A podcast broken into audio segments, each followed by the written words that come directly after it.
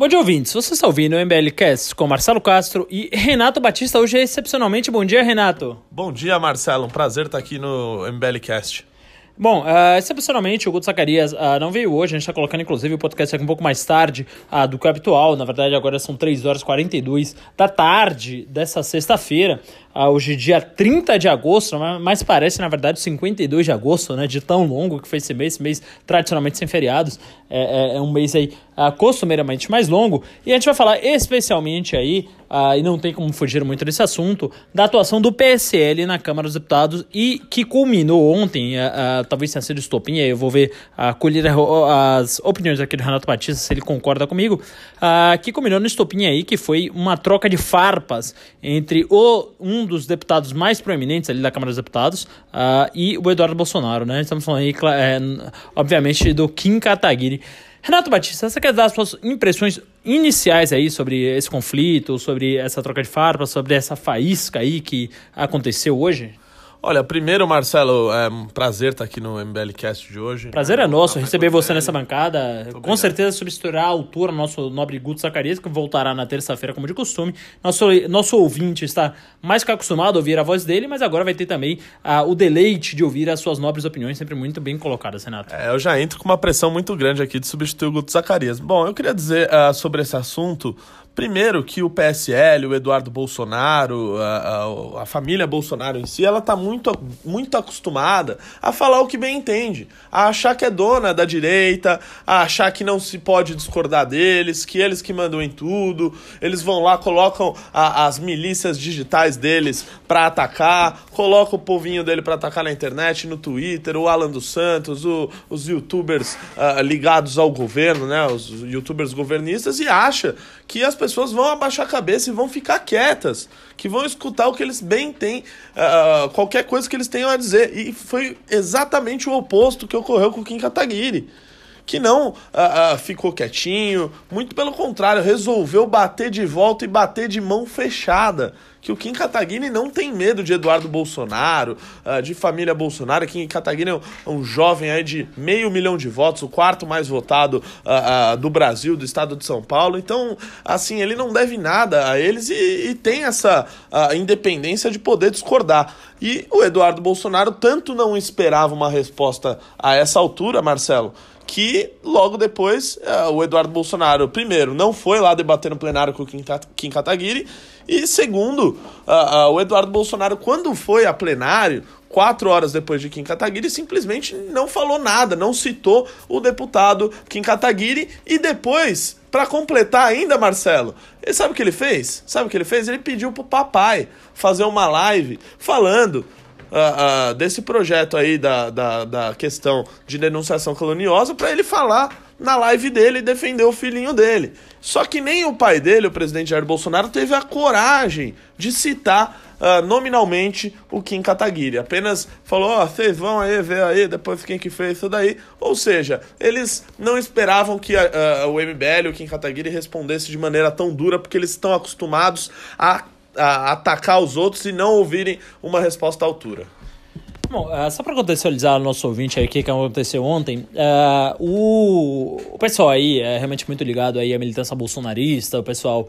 Uh, os porta-vozes informais e formais a, a do bolsonarismo a, partiram para o ataque aí, a, de duas figuras que estão se destacando no Congresso no campo da direita, mas que não são necessariamente ligadas umbilicalmente ao bolsonarismo. Né? Não necessariamente não, não são ligadas umbilicalmente ao bolsonarismo. A gente está falando especialmente aí do Partido Novo e do Kim Kataguiri, né? que são dois polos em si, não tem como falar, não tem como negar esse tipo de coisa.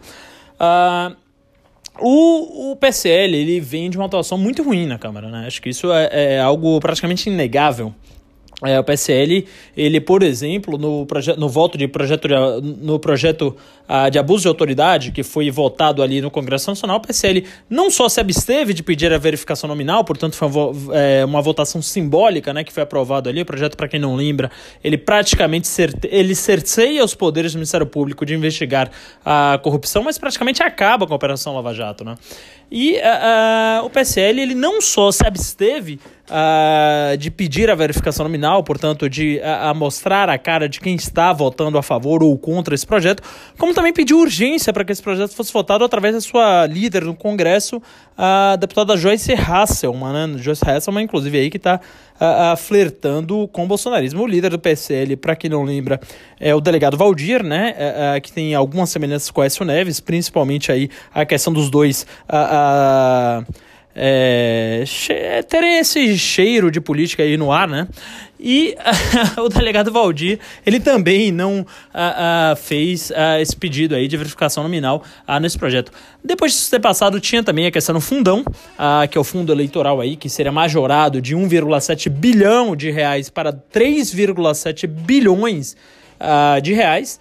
Uh, e aí uh, uh, o PSL também se calou tanto nas redes sociais quanto no momento da, da votação. A votação, na verdade, não chegou a ocorrer por muita pressão nas redes sociais. O deputado Cacá Leão do Partido Progressista da Bahia, que agora, se não me engano, chama-se Progressistas apenas, era o PP uh, da Bahia, que era o relator da Lei de Diretrizes Orçamentárias LDO. Uh, ah, o Cacaleão, ele acabou por retirar, acolher a, a, a emenda uh, do Kim Kataguiri, deputado Kim Kataguiri, e não aumentar, não majorar esse fundão, né?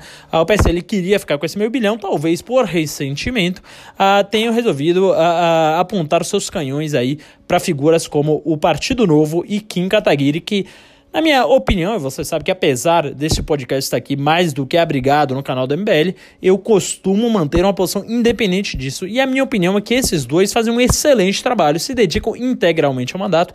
Uh, gosto de dizer também uh, que uh, nomes como Kim Kataguiri e Marcel Van Hatten, Marcel Van Hatten, Partido Novo do Rio Grande do Sul, ali, deputado mais votado com mais de 300 mil votos, eles resgatam uma boa tradição na política. Na política aristocrática, aí, com todo toda a vênia, todo o, o, peso que esta palavra carrega, mas são políticos que entendem mais de política do que a população em geral, né? São políticos que você vota não porque eles são parecidos com você, porque, é, mas porque eles entendem mais do que estão falando do que você, né? Então, quando você contrata um médico, você quer um cara especialista nisso. Quando você contrata um, um, um arquiteto ou, ou, ou, sei lá, qualquer outro serviço que você vai contratar, você pega um especialista no assunto. E eu tenho certeza que o Kim Kataguiri e o Marcel Van Hatten, eles trazem, eles resgatam essa boa tradição da política, ao contrário do PSL, com um amontoado de pessoas que foi eleita a, a não pela... A, a, admiração que os eleitores têm dele, mas pela representatividade, né? porque eles parecem mais com os eleitores. Isso acho que uh, cria um ambiente muito ruim, cria um ambiente de um debate muito raso, cria um ambiente de pessoas como o Eduardo Bolsonaro que pouco tem a agregar no debate público, a pessoas que mal leem os projetos que votam quando o fazem, e elimina da política pessoas como Kim Kataguiri, Marcel Van Hatten, Paulo Eduardo Martins, e aí eu posso citar tantos outros e é, é, fazendo uma citação que pode soar tétrica para o ouvinte mais repulsiva à corrupção e também o sou, mas a, a deputados como a Eduardo Cunha, que era um excelente regimentalista, que era um cara uh, que entendia tudo o que estava sendo votado, deputados que são regimentalistas e são também uh, o altíssimo clero que já passou naquele congresso, como Luiz Eduardo Magalhães, Ulisses Guimarães, uh, entre outros, Jânio Quadros, excelente prefeito, foi presidente da República, também era um, uma pessoa bastante erudita nesse assunto. Michel e, Temer. O Michel Temer, uh, o Michel Temer ele tem excelentes qualidades, fez um, um governo muito bom. de novo, não é alguém que eu admiro, principalmente uh, pelo seu alto envolvimento em corrupção, mas a gente não pode deixar de resgatar essa boa tradição da política, né? Então, é, essa, esse para mim é o tema central desse podcast, é o tema central uh, desse Café com a MBL, que é gravado hoje aqui, sexta-feira, 15 horas e 41 minutos da manhã, é, é, da tarde. Peço até desculpas ao nosso ouvinte que vai mais tarde.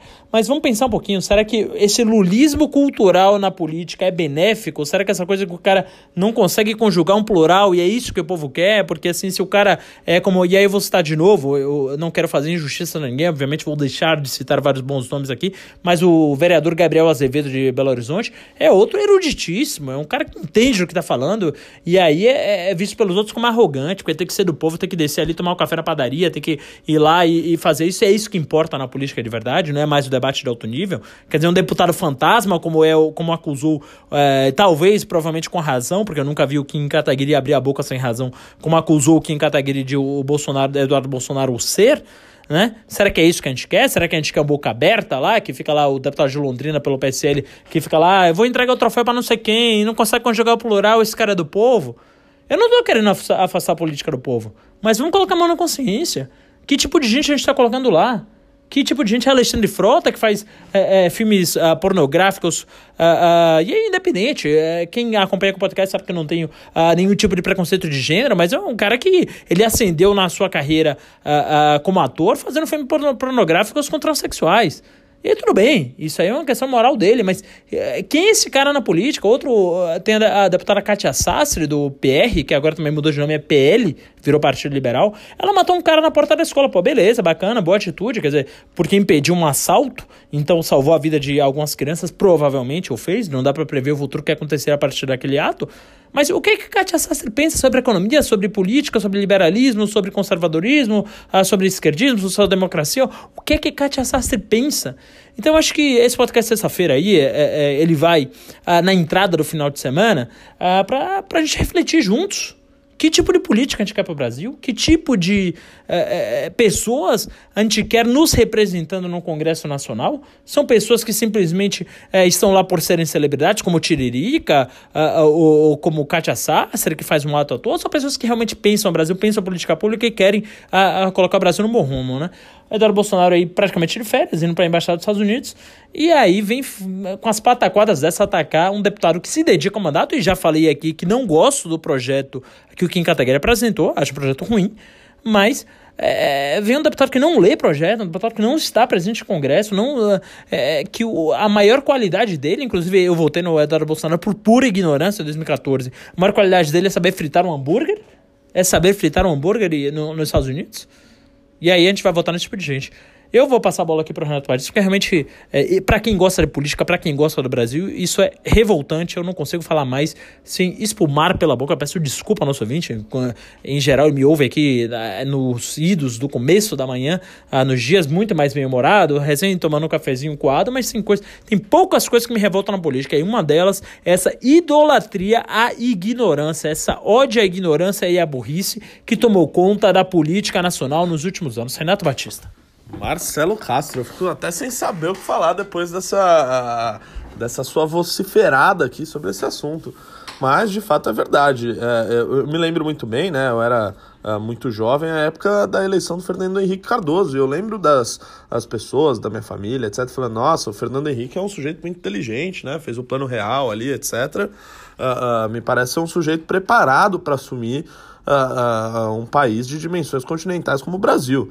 Né? E, e me parece que desde a eleição uh, do Lula que essa lógica vem mudando no país, né? Ou seja, cada vez as pessoas querem votar em alguém que, uh, que, que espelha, né? Que ela sente que a pessoa tem muito a ver com ela e acaba fazendo esse voto. Então, é, infelizmente, é o que tem para hoje, Marcelo. Eu, eu assisti, é, sempre escuto os podcasts aqui com você, com o Zacarias, vi que vocês comentaram da questão uh, uh, da Itália né, essa semana lá que tá mudando de governo. E olha, se a, a, o nosso futuro for igual ao deles, é, tem muita coisa pior para vir ainda, né? Porque, para quem não sabe, lá na Europa, a, além do Matteo Salvini, que é, enfim, um populista de extrema direita, nacionalista, etc., é, ele estava compondo o governo junto com o Movimento Cinco Estrelas, que é uma piada, né? E é uma piada literalmente, né? Tanto que é guiada ali por Beppe Grillo, que é um humorista, né?